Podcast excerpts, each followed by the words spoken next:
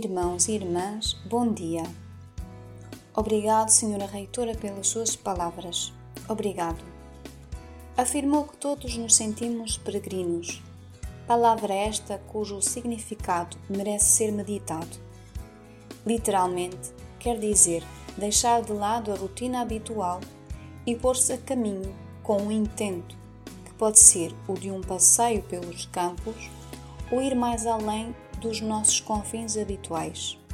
Seja como for, deixando o espaço de conforto pessoal rumo a um horizonte de sentido.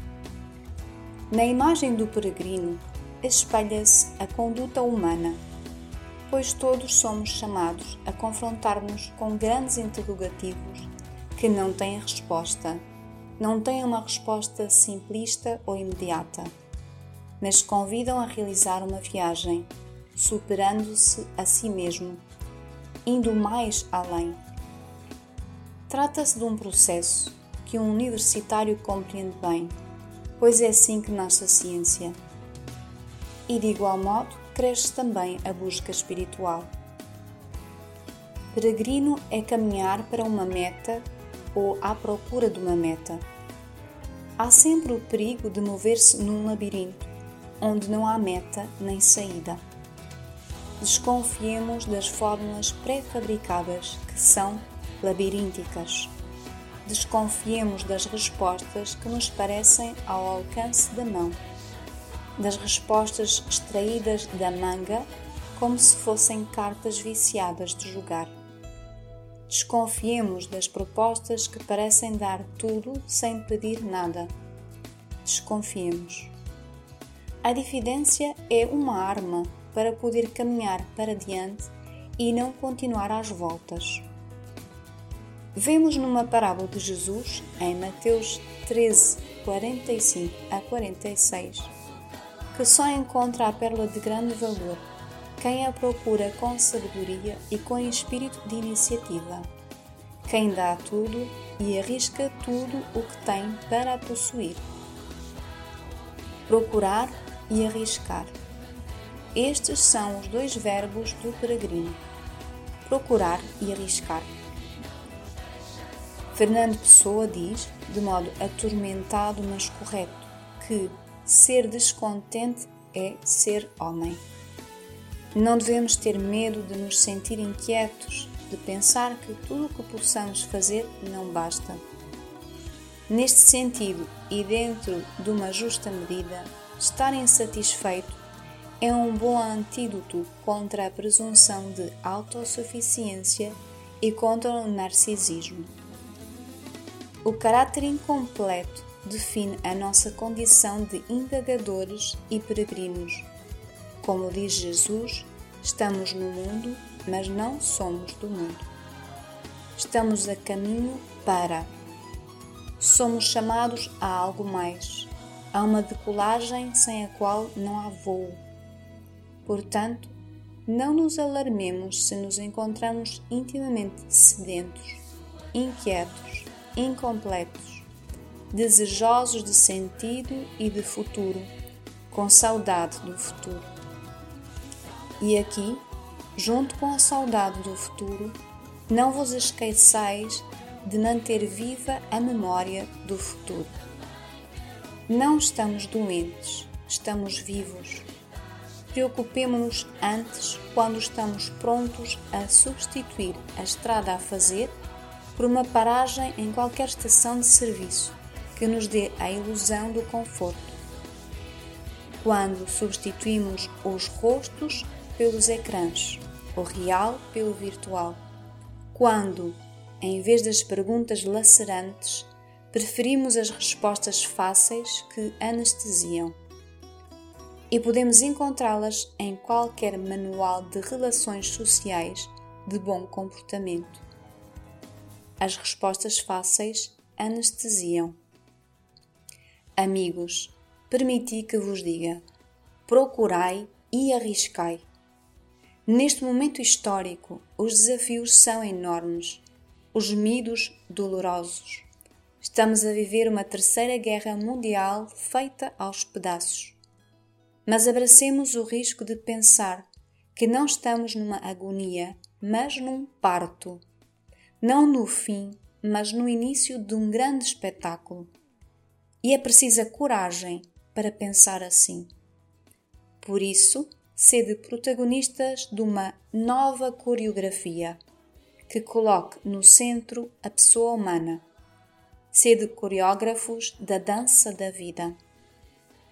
As palavras da senhora reitora serviram de inspiração, sobretudo quando afirmou que a universidade não existe para se preservar como instituição, mas para responder com coragem aos desafios do presente e do futuro.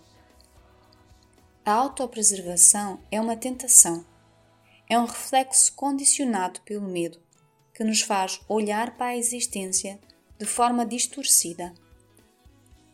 Se as sementes se preservassem a si mesmas, desperdiçariam completamente a sua força geradora e condenar-nos-iam à fome. Se os invernos se preservassem a si mesmos, não existiria a maravilha da primavera. Por isso, tende a coragem de substituir os medos pelos sonhos. Substitui os medos pelos sonhos. Não sejais administradores de medos, mas empreendedores de sonhos. A universidade que se comprometeu a formar as novas gerações seria um desperdício pensá-la apenas para perpetuar o atual sistema elitista e desigual do mundo com o ensino superior que continua a ser um privilégio de poucos. Se o conhecimento não for acolhido como uma responsabilidade, torna-se estéril. Se quem recebeu um ensino superior que hoje em Portugal e no mundo continua a ser um privilégio, não se esforça por restituir aquilo de que beneficiou, significa que não compreendeu profundamente o que lhe foi oferecido. Gosto de pensar que, no Gênesis, as primeiras perguntas que Deus faz ao homem são: Onde estás? E onde está o teu irmão? Far-nos-á bem perguntar-nos: Onde estou? Permaneço fechado no meu mundo ou abraço o risco de sair das minhas seguranças para me tornar um cristão praticante, um artesão da justiça, um artesão da beleza? E perguntemo-nos ainda: onde está o meu irmão? Experiências de serviço fraterno como a Missão País e muitas outras que nascem no meio académico deveriam ser consideradas indispensáveis para quem passa por uma universidade. Com efeito, o título de estudo não deve ser visto apenas como uma licença para construir o bem-estar pessoal, mas como um mandato para se dedicar a uma sociedade mais justa, uma sociedade mais inclusiva, ou seja, mais desenvolvida. Disseram-me que a vossa grande poetisa Sofia de Melo Breiner Anderson em entrevista, que é uma espécie de testamento, à pergunta o que gostaria de ver realizado em Portugal neste novo século, respondeu sem hesitar: Gostaria que se realizasse a justiça social, a diminuição das diferenças entre ricos e pobres. Dirijo agora a mesma pergunta a vós, caros estudantes peregrinos do saber, que quereis ver realizada em Portugal e no mundo. Quais mudanças? Qual transformação? E como pode a Universidade, especialmente a Católica, contribuir para isso? Beatriz, Maor, Mariana, Tomás, agradeço os vossos testemunhos. Em todos havia um tom de esperança, uma carga de entusiasmo realista, sem queixumes nem escapadelas idealistas. Quereis ser protagonistas? protagonistas da mudança, como disse a Mariana. Ao escutar-vos, veio-me ao pensamento uma frase do escritor Almada Negreiros, que talvez vos seja familiar. Sonhei com um país onde todos chegavam a mestres. Também este idoso que vos fala, é que já estou velho, este idoso sonha que a vossa geração se torne uma geração de mestres mestres de humanidade, mestres de compaixão, mestres de novas oportunidades para o planeta e os seus habitantes, mestres de esperança. E mestres que defendam a vida do planeta, ameaçada neste momento por uma grave destruição ecológica. Como alguns de vós sublinharam, devemos reconhecer a urgência dramática de cuidar da casa comum. No entanto, isso não pode ser feito sem uma conversão do coração e uma mudança da visão antropológica subjacente à economia e à política. Não podemos contentar-nos com simples medidas paliativas ou com tímidos e ambíguos compromissos.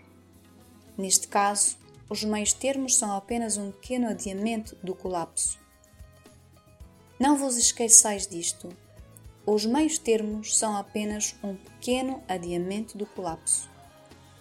Trata-se, pelo contrário, de tomar a peito o que infelizmente continua a ser adiado, ou seja, a necessidade de redefinir o que chamamos progresso e evolução.